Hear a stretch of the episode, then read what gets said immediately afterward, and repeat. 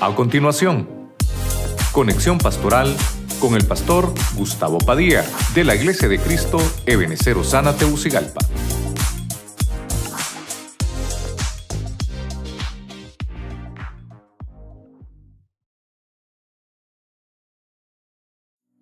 Hemos hablado del el anillo que reivindica. Y por lo menos algunas cositas hemos visto. Algunos personajes bíblicos que el anillo los reivindicó. El primero fue Rebeca, el anillo de compromiso. La redimieron para ser esposa de Isaac. Ese anillo es el anillo de la elección. Hermano, no nos sofoquemos por casarnos, deje que Dios sea el que le ponga al que usted va a elegir, sea Dios. Elección divina. Número dos, Mardoqueo. Dice la Biblia que el anillo que habían preparado para Amán, después de que pasó todo el proceso Mardoqueo, salió a relucir quién era el malvado. Y el anillo que le habían puesto a Amán, se lo quitaron. Incluso Amán murió. Y toda la herencia y todo lo que Amán había trabajado y toda la riqueza de Amán se la dieron a Mardoqueo. Incluso el anillo lo reivindicaron. Y todo dictamen fue revocado contra Mardoqueo.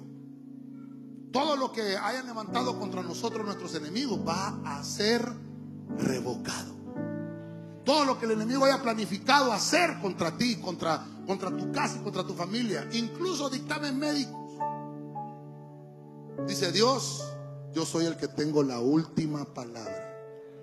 Dios tiene la última palabra. Número tres, vimos a José. Dice la Biblia que pasó por un entrenamiento de 13 años. Y cuando él pasó ese entrenamiento, sacado de la cárcel, acabado de sacar de la cárcel, Faraón se quitó su anillo, el anillo oficial, y se lo dieron a José. Y le dijeron, José, ahora reconozco la autoridad que Dios ha puesto en ti. Un muchacho de 30 años, porque no es la edad, es el entrenamiento. No es la edad, es el entrenamiento.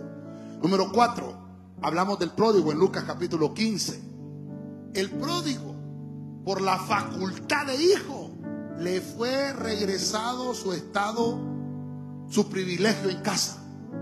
Le buscaron la mejor vestidura de la casa y le consiguieron un anillo. Como que el padre dijo, esta vez no se va porque esta vez le voy a poner anillo. Esta vez le voy a poner responsabilidad.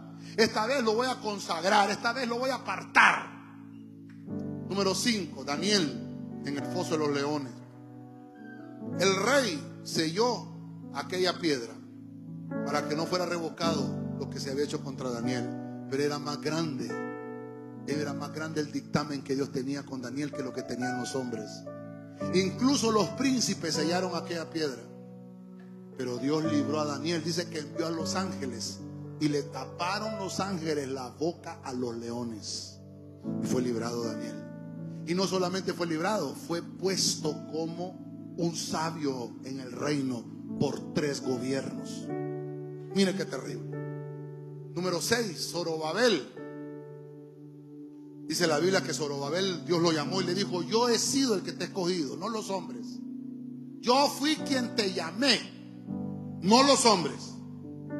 Y como fue Dios que lo llamó, Dios lo reivindica y le dice, te voy a hacer como un anillo de sellar. Y entonces a Zorobabel se le pone que desde el linaje sale el Mesías como linaje escogido. Dios nos escogió como linaje celestial. Somos real sacerdocio, nación santa, pueblo escogido por Dios. Y por último vimos a Job en el capítulo 42, al final del proceso. Dice que sus amigos lo fueron a visitar después de aquella miseria que había atravesado. No se movió ni a derecha ni a izquierda Job. Y entonces sus amigos le dieron el anillo. Y el Estado, dice el Señor, dice el Señor ahí en la Biblia, cuando él oró por sus amigos, cuando él se reivindicó, cuando Job se reivindicó, Dios lo reivindica. Y le dice, vas a retornar a tu estado normal de prosperidad. Pero no solamente eso, ahora vas a disfrutar doble porción. Amén. Y amén. Dele palmas fuerte al Señor.